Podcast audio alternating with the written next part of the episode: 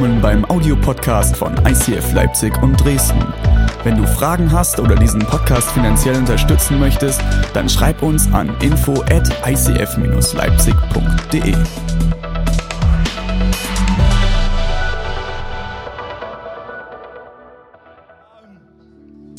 Ich musste die letzten Tage ein bisschen nachdenken. Und der René, der hat mich zum Nachdenken gebracht. Das macht er immer mal wieder. Vielleicht warst du letzten Sonntag da und wir haben immer die, die, diesen Part nach der, Prä nach der Predigt, ähm, wo wir einfach Raum geben wollen, dass wir darauf reagieren. Und er hat angesprochen, dass in vielen Gemeinden oder Kirchen wir Menschen begegnen, die eigentlich ein Gesicht ziehen wie sieben Tage Regenwetter. Und ich muss so auch ehrlich gegenüber mir selbst werden und musste realisieren, hey, bei mir war das oftmals ganz genauso. Und ich habe dir mal vier Beispiele mitgebracht, wie so Gesichter aussehen können. Das erste ist ähm, Bill Cosby. Ja. ja, schaut euch das Gesicht an. Sagt so ein bisschen, boah, ich habe keinen Bock mehr. Das ging mir letztes Jahr, letztes Jahr ein bisschen so. Da war ich in einer Krise und das war ungefähr so mein Blick. Ich will am besten sofort aufhören, nicht mehr weitermachen. Dann haben wir Mel Gibson. Ah, schaut an die, die Stirn runzeln. Ne? Also, wenn du das lange machst, die bleiben. Ne? Weil das sagt so aus, es ist hoffnungslos. Brauchen wir gar nicht weitermachen. Warum macht man das überhaupt? Dann das nächste Bild ist mein absoluter Favorite. Wolverine! Hugh Jackman, Hammer-Schauspieler. Ja, ich bin sauer! Das gibt's doch gar nicht! Ich koche vor Wut! Ich kann kotzen, wie das hier ist! Und last but not least, mein, ja, das, genau, das bin ich vor drei Jahren so. Ist alles verloren. Die Welt geht unter. David ohne Jeschi. Ja, ist alles verloren. Ja, ich mache das ein bisschen sarkastisch und wir können darüber lachen es, es ist gut, darüber zu lachen, aber ich finde, es hat auch ein Stück weit Wahrheit. Weil ich musste mich selber hinterfragen, musste feststellen, dass ich an vielen Stellen so oder ähnliche Gesichtsaufdrücke drauf habe. Und dann habe ich letztens die Weihnachtsgeschichte mal gelesen. Ich weiß, es ist noch lange nicht Weihnachten. Na, du musst dir noch keine Sorgen machen wegen Weihnachtsgeschenken, hast noch ein bisschen Zeit. Und da ist diese Stelle, als die Engel zu den Hirten aufs Feld kommen mit ihren mega Gospelchor und die, die Hirten kriegen fast einen Herzinfarkt. Und das sagen die Engel zu den Hirten in Lukas 2, Vers 10, fürchtet euch nicht, denn ich verkündige euch eine große Freude. Freude. That's it. Und, dann muss ich mich fragen, hey, wo, wo ist an der einen oder anderen Stelle in meinem Leben diese Freude hin? Und ich will auch dich fragen, wo ist bei dir diese Freude? Wo ist die Freude darüber, dass wir an den Gott glauben, der eine gute Nachricht hat? Der hat nicht die Scheißbotschaft für dich, sondern er hat eine gute Nachricht, er liebt dich. Wo ist die Freude darüber, dass, dass durch den Tod und die Auferstehung von Jesus du und ich ein Leben in Freiheit führen können? Das ist so Hammer. Nicht in Sklaverei, nicht ohne irgendeinen Druck, sondern in Freiheit. Das ist so gut. Ich weiß nicht, ob du die Werte von uns als ICF kennst. Aber eine der Werte ist, wir sind begeistert vom Leben. Oder? Und Werte sind sowas Gutes. Ein Wert, der ist nicht diskutierbar, der ist fest, den wollen wir uns vor Augen halten und die sind so wichtig. Und wenn das ICF dein Zuhause ist, dann solltest du unsere Werte kennen. Ja, haltst du die vor Augen. Das ist wichtig. Und da heißt es begeistert vom Leben. Und ich weiß, dass es in vielen Bereichen eben anders aussieht. Da ist die Begeisterung vom Leben eher am Gefrierpunkt. Weil vielleicht hast du Enttäuschungen erlebt oder Verletzungen.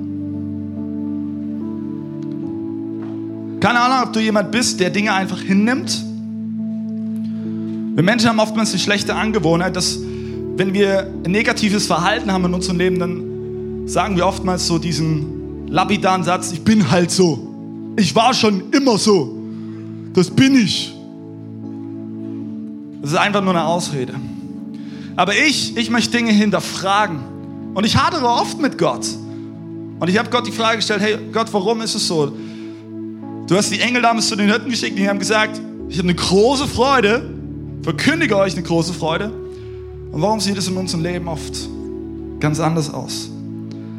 Und ich glaube, eines der Gründe ist, dass viele, viele Menschen immer noch in Religion und Tradition feststecken.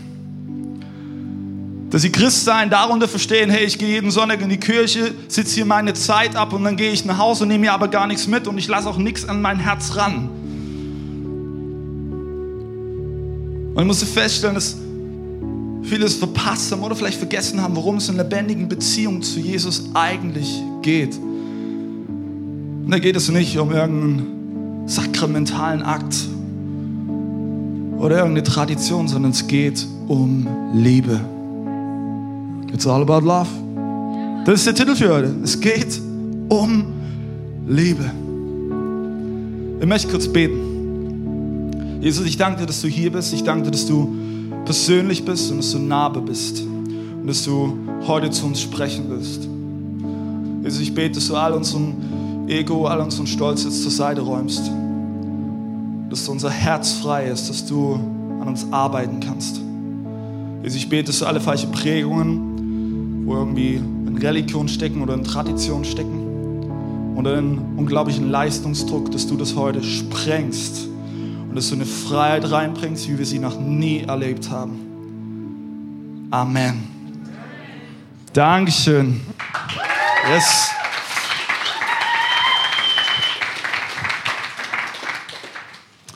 Ich will dir eine Geschichte erzählen, die finden wir in Johannes Kapitel 11.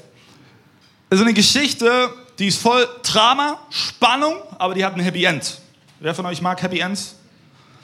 Ja, ne? Happy Ends sind ganz wichtig. Ich, ich habe gehört, es gibt Frauen, wenn die sich ein Buch kaufen, dann lesen sie immer die letzten paar Seiten, damit sie auch wissen, ob es sich lohnt, dieses Buch zu kaufen. Weil Happy End ist ganz, ganz wichtig. Also du kannst hier bleiben, wenn du ein Happy End brauchst. Und die Geschichte, die handelt von drei Geschwistern, die zusehen müssen, wie einer von ihnen stirbt. Hast du Geschwister? Wer von euch hat Geschwister? Wer von euch liebt seine Geschwister über alles? Ja. Oh, welche Hände gehen wieder runter? Ja, wir werden für dich beten, wenn deine Hände wieder runtergehen. Ist okay. Also ich liebe meine Geschwister auch über alles. Und wenn ich einen meiner Geschwister verlieren würde, wenn ich mir allein vorstelle, ich würde am Grab eines meiner Geschwister stehen, es wäre ein unvorstellbarer Schmerz. Und genau diese Perspektive brauchen wir aber für unsere Geschichte. Die drei Geschwister in unserer Story heißen Martha, Maria und Lazarus. Vielleicht hast du schon mal von denen gehört. Martha, das war die älteste, dann kam die gute Maria und dann der kleine Bruder Lazarus. Und in Johannes 11, Kapitel, äh, Vers 1 bis 5, da können wir lesen, dass die zwei Schwestern unglaublich große Angst hatten, weil der kleine Bruder war am Sterben. Und wir lesen mal die Stelle. Ein Mann namens Lazarus war krank. Er wohnte mit seinen Schwestern Maria und Martha in Bethanien. Das ist dieselbe Maria, die dem Herrn das kostbare Duftöl über die Füße goss und sie mit ihrem Haar trocknete. Weil ihr Bruder Lazarus krank geworden war, schickten die beiden Schwestern Jesus eine Nachricht und ließen ihm ausrichten, Herr, der, den du lieb hast, ist sehr krank. Als Jesus jedoch davon hörte, sagte er, Lazarus Krankheit wird nicht zum Tode führen. Sie dient vielmehr der Verherrlichung Gottes. Der Sohn Gottes wird durch sie verherrlicht werden. Jesus hatte Martha, Maria und Lazarus lieb. Lazarus war kurz davor, einen Löffel abzugeben. Und für seine zwei Schwestern muss es eine furchtbare Zeit gewesen sein. Und wenn du einen kleinen Bruder hast oder eine kleine Schwester, dann weißt du, du hast einen Beschützerinstinkt. Du würdest alles für deinen kleinen Bruder oder deine kleine Schwester tun, um sie zu beschützen. Und so ging es auch Martha und Maria. Also ergreifen sie die Initiative. Und sie wussten, sie müssen irgendwie die Aufmerksamkeit von Jesus erlangen. Sonst wäre Lazarus tot. Das Ding war, Jesus war zu dieser Zeit in Jerusalem und die drei wohnten in Bethanien. Das ist ungefähr drei Kilometer entfernt. Damals konntest du nicht einmal dein Smartphone zücken, 112 wählen und dann kam der Sanka vorbei und der kleine Lazarus wurde eingepackt. Ja, erstmal ein EKG geschrieben und so. Gab's nicht. Man sagt ja, Fünf Kilometer kann man ungefähr in einer Stunde laufen. Das heißt, drei Kilometer, Pi mal Daumen, eine Dreiviertelstunde. Und wenn es um Leben und Tod geht, können 45 Minuten sich anfühlen wie eine Ewigkeit. Richtig, richtig lang. Die zwei Schwestern schreiben also Jesus eine Nachricht. Lass uns hier mal einen kurzen Cut machen. Und lass mich dich fragen, wenn du in dieser Situation gewesen wärst, was würdest du die Nachricht an Jesus schreiben? Welche Argumente würdest du vorbringen? Was denkst du, würde Jesus bewegen, dass er diese drei Kilometer läuft, um deinen kleinen Bruder zu retten? Ich erzähl dir mal, was ich glaube, ich reinschreiben würde. Da bin ich ehrlich. Ich würde erstmal alle guten Taten von meinem kleinen Bruder aufzählen. Ja? Kleine Lazarus, ein Musterknabe. Ja, er ist immer hilfsbereit. Der ist da für jeden Menschen. Der ist ehrlich. Er steht zu seinem Wort. Hammer, der Typ. Dann würde ich weitergehen und würde sagen, du weißt, Jesus, Lazarus, der liebt dich von ganzem Herzen.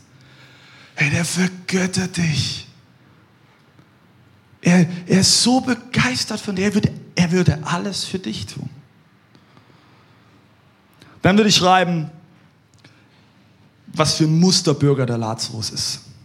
Jesus, also ganz ehrlich, das polizeiliche Führungszeugnis von Lazarus, kein, ein, kein Eintrag. Blitzblank. Hammer. Er hätte sich noch nie was zu Schulden kommen lassen.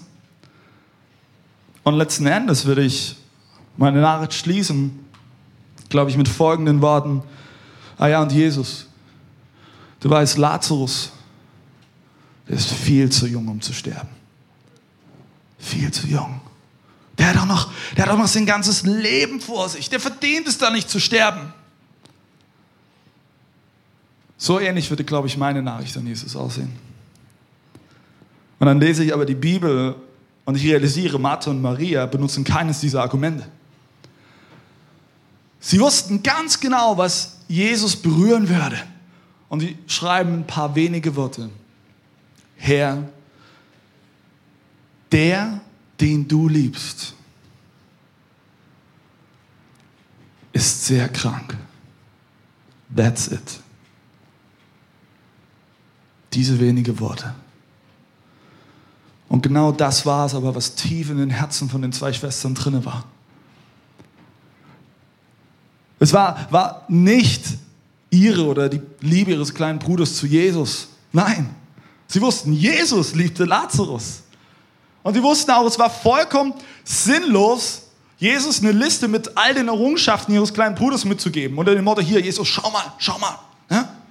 Also, der sollte noch nicht unter der Erde liegen. Und jetzt kommt ein entscheidender Punkt, es war Jesus, seine eigene Liebe, die ihn antrieb. Seine eigene Liebe. Es war sein eigenes Verlangen, zu helfen, zu heilen und wiederherzustellen. Sein eigenes Verlangen.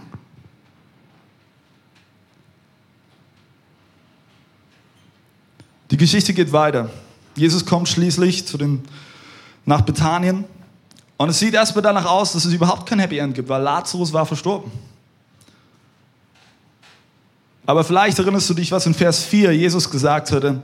Lazarus Krankheit wird nicht zum Tode führen, sie verdient vielmehr der Verherrlichung Gottes. Und genau das geschieht auch. Jesus spricht ein Wort und puh, Lazarus lebt wieder. Bam! Happy End, wie ich versprochen habe. Es ist krass. Was ich ganz witzig finde, dass derjenige, der uns diese Geschichte erzählt in der Bibel, das ist Johannes. Der hat das Evangelium geschrieben. Und wenn einer wusste, wie wichtig die Liebe Jesu ist, dann war, war das Johannes.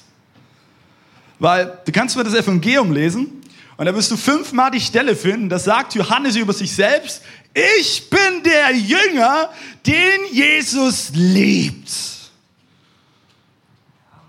Was für ein eingebildeter Schnösel. Wie arrogant ist das denn?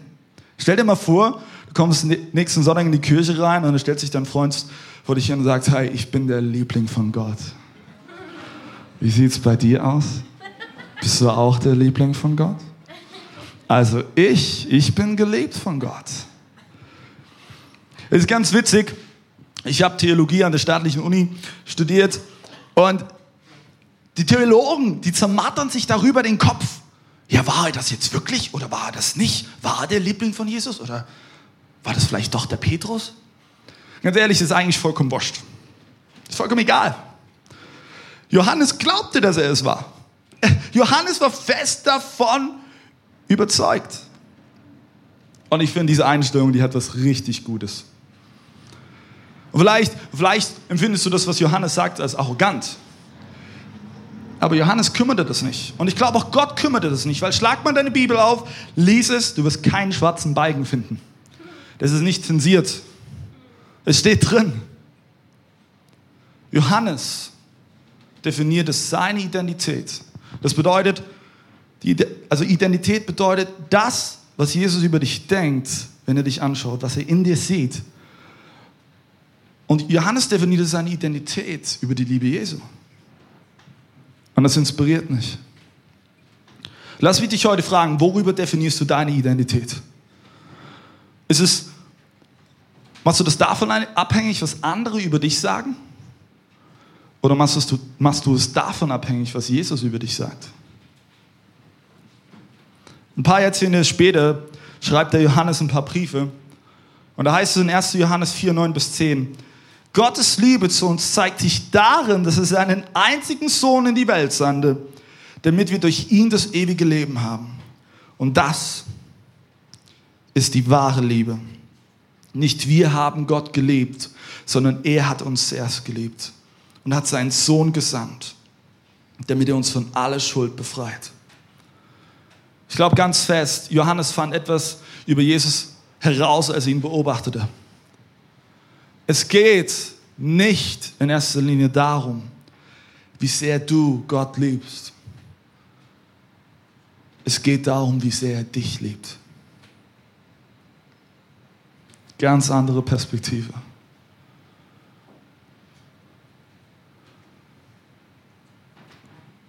Und sind wir mal ehrlich, das ist absurd, oder? Das widerstrebt eigentlich unserer menschlichen Natur. Weil in deinem und meinem Leben geht es immer wieder darum, was wir schaffen. Es geht um unseren Verdienst. Wir Menschen sind, ich nenne das mal, wir sind Abzeichen geil. Wir wollen alle Orden und Abzeichen auf unserer Brust sammeln, wie so die süßen kleinen Einträge im Poesiealbum in der Grundschule mit Dittelmäusen drauf und so. Und dann, was du schon immer über mich sagen wolltest. Ja, und dann hat dann der Hans-Peter ein paar nette Worte reingeschrieben. Und dann haben wir uns das hundertmal durchgelesen. Wir sammeln alle Abzeichen. Georgie, komm mal nach vorn. Darf ich euch vorstellen, Georgie, ein Hammertyp. Wir nennen ihn auch manchmal Hacker George. Georgie, ich, ich, ich bin so begeistert. Ganz ehrlich, bisher hattest du eigentlich nie was zu sagen. Ähm, aber jetzt, jetzt hast du endlich den Orden, du, hast, du hast, bist jetzt endlich zum Sheriff aufgestiegen. Hammer, herzlichen Glückwunsch, ja, ist mega gut. Hast du dir mal an deine Brust pin? Pass auf, dass es nicht zum Piercing wird. Äh, ja, und jetzt, ähm, weil du hast dich wirklich angestrengt. Du hast, du hast was geleistet, Georgie, und deswegen ähm, ist es sehr, sehr selten. Aber hier ist der Orden für hohe Leistungen zu Ehren der DDR. Hammer! So gut. Mal Applaus für den Georgie, der hat echt was geleistet, ja. Also das jetzt bekommt. Buja, wirklich. Ja, dunkeldreckig Reutnitz. Das Ding ist, wir sammeln alle Orden an unserer Brust.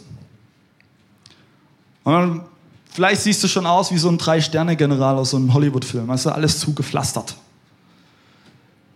Und das befriedigt vielleicht dein Ego, aber Jesus schaut es an und denkt sich so, und?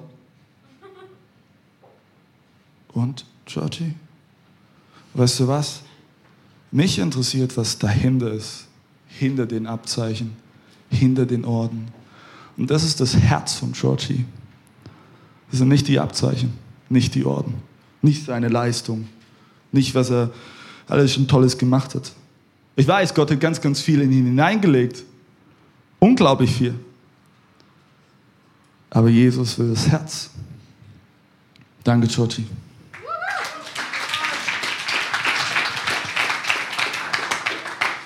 Das Ding ist, wenn du nur auf deine Abzeichen oder auf deine Orden fokussiert bist, dann wirst du in der Sackgasse enden. Und ich finde es ganz witzig, Sackgasse im Englischen heißt Dead End. Dead End. Die Botschaft von, von Martha und Maria war eigentlich ein Gebet. Der, den du liebst.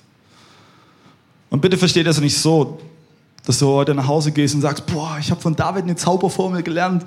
Ich werde jetzt einfach nur beten, Herr, der, den du liebst, der braucht jetzt äh, einen Ferrari oder der braucht jetzt ein MacBook oder der braucht jetzt das und das.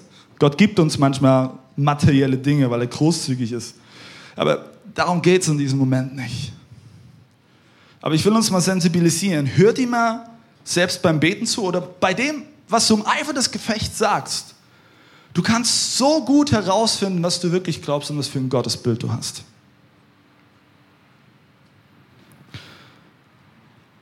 Ich hatte mich vor zwei Jahren, habe ich mich ganz genau dabei erwischt. Weihnachten 2014, 2015 war meine Frau im Krankenhaus und die hatte eine ganz, ganz schwere Lungenentzündung und wäre beinahe dran gestorben. Und das, war, das waren für mich die, die schlimmsten Tage meines Lebens.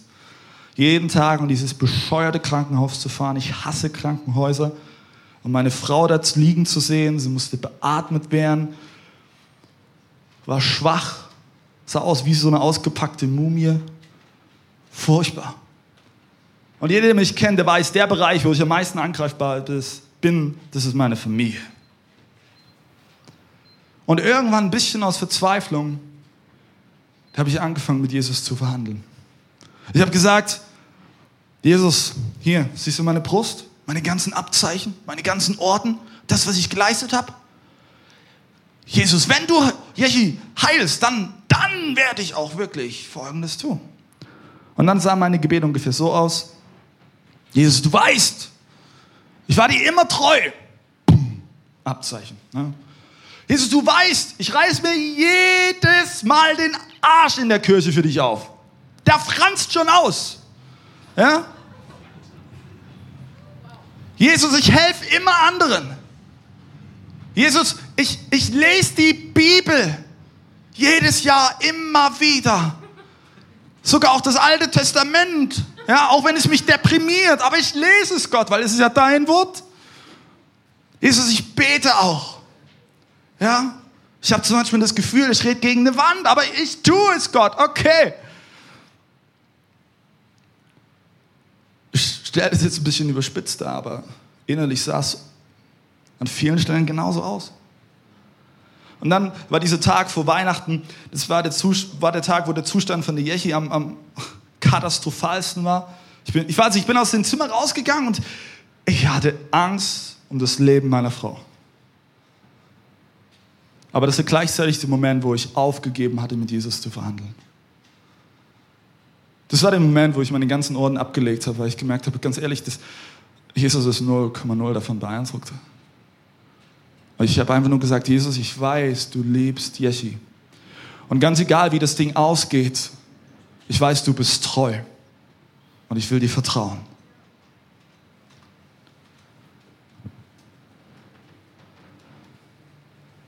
Oftmals sehen unsere Gebete folgendermaßen aus.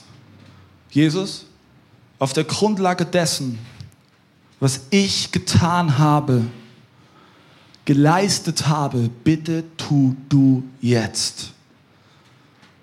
Hast du dich schon mal, hast du dich schon mal bei so einem Gebet erwischt? Wir sind so naiv und glauben, das würde Gott bewegen. Aber was Gott einzig und allein bewegt, ist seine Liebe zu dir. Zähl nicht auf, wie, wie sehr du Jesus liebst, sondern fang an aufzuzählen, wie sehr er dich liebt. Andere Perspektive. Weil ich weiß, meine Liebe, genauso deine Liebe, verblasst gegenüber seiner Liebe.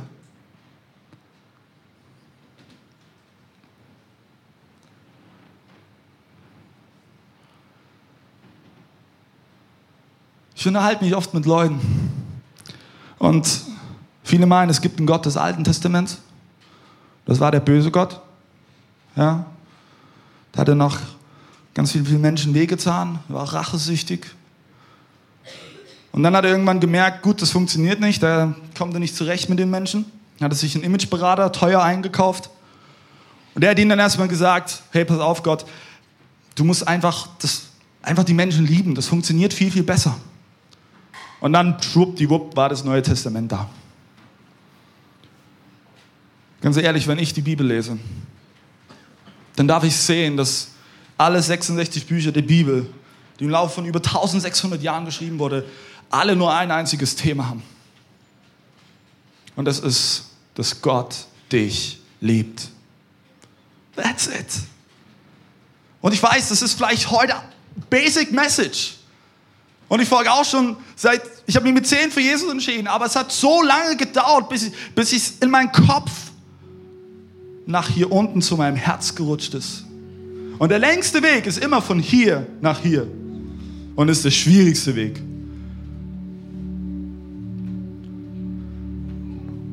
Das Schädlichste, was du tun kannst, ist Gott auf Basis deiner Erfahrungen oder Vorstellungen zu definieren. Vielleicht hast du es erlebt, dass du von Menschen enttäuscht wurdest, dass sie dich angelogen haben, dass sie dich verletzt haben. Begeh nicht den Fehler und tu das auf Gott ummünzen. Denn wir glauben an einen Gott, der ist fernab von menschlichen Maßstäben oder Fehlern. Jesus schaut dich heute an und ja, er sieht, er sieht all deine Zielverfehlungen. Er sieht all die Dinge, wo du innerlich denkst, oh, oh, oh, oh, oh, hoffentlich sieht es keiner. Hoffentlich merkt mir das keiner an. Und, und Jesus sieht das und trotzdem liebt er dich mehr als alles andere. Und das, das, das, ist, was, das ist so abgefahren. Ich weiß an so vielen Stellen, dass ich Mist baue und dass ich eigentlich verdient hätte, mal einen Arschtritt zu bekommen. Und Jesus schaut mich trotzdem immer wieder an und sagt, hey, David, ich liebe dich. Du hast so viel Potenzial. Es ist, es ist alles okay. Ich habe immer gedacht, die Priorität bei Gott ist mein Verhalten. Und das hat mich ganz ehrlich, das hat mich in eine Bredouille gebracht, weil ich habe gedacht, hey, okay, das, das, mein Verhalten ist Gottes Priorität, wie soll ich das hinbekommen? Bis ich irgendwann mal realisiert habe, hey, mein Verhalten ist gar nicht, gar nicht Gottes erste Priorität, sondern es ist seine Liebe zu mir. Und ich möchte uns auch als Kirche ermutigen, da einen Unterschied zu machen. Und so vielen Kirchen erleben wir es, ja, du musst herkommen, dann musst du dich auch dementsprechend verhalten. Ja? Sonst kannst du gleich wieder durch die Tür rausgehen. Aber weißt du was? Kirche nach Gottes Herzens, du darfst kommen, wie du bist. Und selbst wenn du innerlich zerbrochen bist, aber wenn Jesus in dein Leben kommt, wirst du nicht bleiben, wie du bist, sondern du wirst dich verändern und du wirst zu einer neuen Persönlichkeit werden. Ja? Das ist es.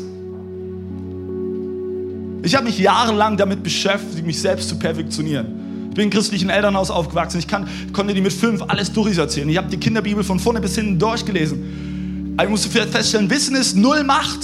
Wissen hat nichts zu bedeuten.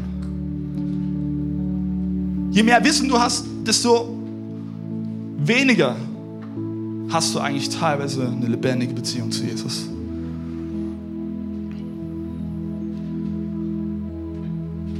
Es geht um Liebe. Easy, oder? Ich weiß, vielleicht, vielleicht denken Sie, ich habe es mir einfach gemacht, dass ich mir genau dieses Thema rausgesucht habe. Liebe. Ja, voll easy. Aber dann wären du und ich doch mal für einen Moment ehrlich. Ist dieses Thema nicht das Schwierigste, um es in unserem Leben umzusetzen? Ist es nicht das Schwierigste? Ich will dir zum Schluss ein paar Gedanken mitgeben, wie wir das praktisch werden lassen können. Wenn du das nächste Mal an die Leistungsfalle tappst, dann mach dir deine Identität in Jesus bewusst. Weißt du, was Jesus über dich denkt, wenn er dich sieht? Wenn er dich anschaut? Es gibt so viele gute Bibelstellen, genau das aussagen. Zum Beispiel 2. Gründe 5, 17. Wenn also jemand mit Christus verbunden ist, ist er eine neue Schöpfung.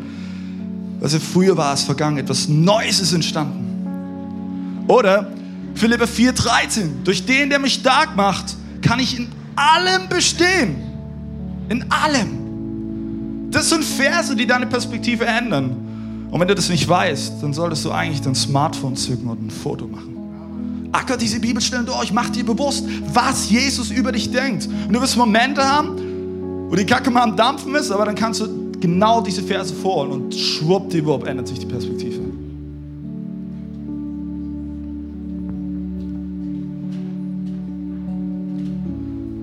Der zweite Gedanke.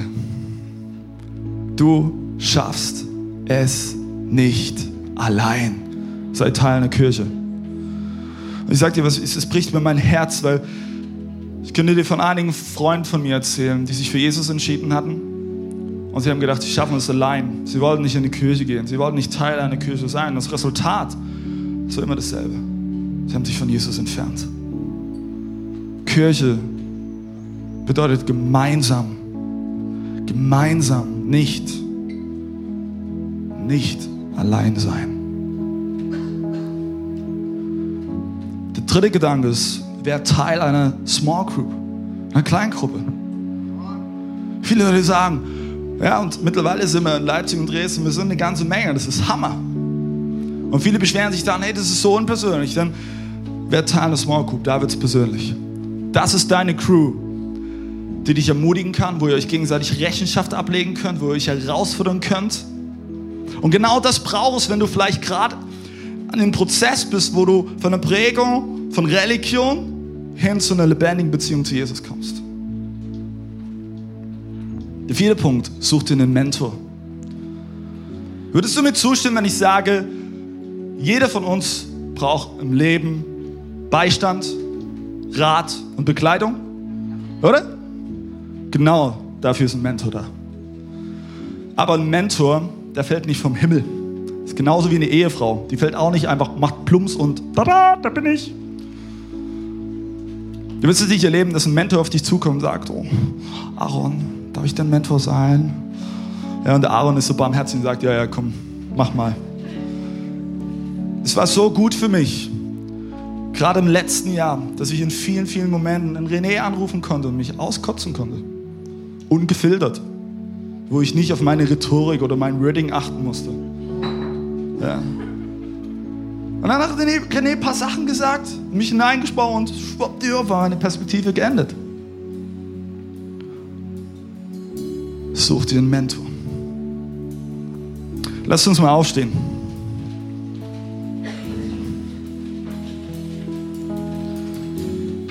Wir glauben an einen Gott, der persönlich ist. Ich bin davon überzeugt, dass er jetzt genau hier ist. Und er liebt es, Gemeinschaft mit uns zu haben. Es gibt nichts Besseres für ihn. Mir ist es noch mal mehr bewusst geworden, seitdem ich ein Kind habe. Es gibt nichts Besseres, als Zeit mit meinem Sohn zu verbringen. Und genauso denkt Gott über dich und mich. Ich werde zum Schluss ein Zitat vorlesen aus dem Buch von Aiden Wilson Totze.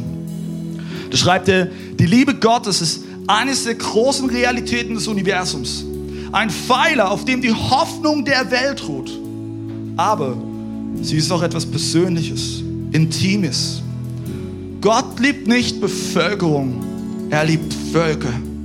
Er liebt nicht Massen, sondern Menschen. Er liebt uns alle mit einer mächtigen Liebe, die keinen Anfang hat und kein Ende haben kann.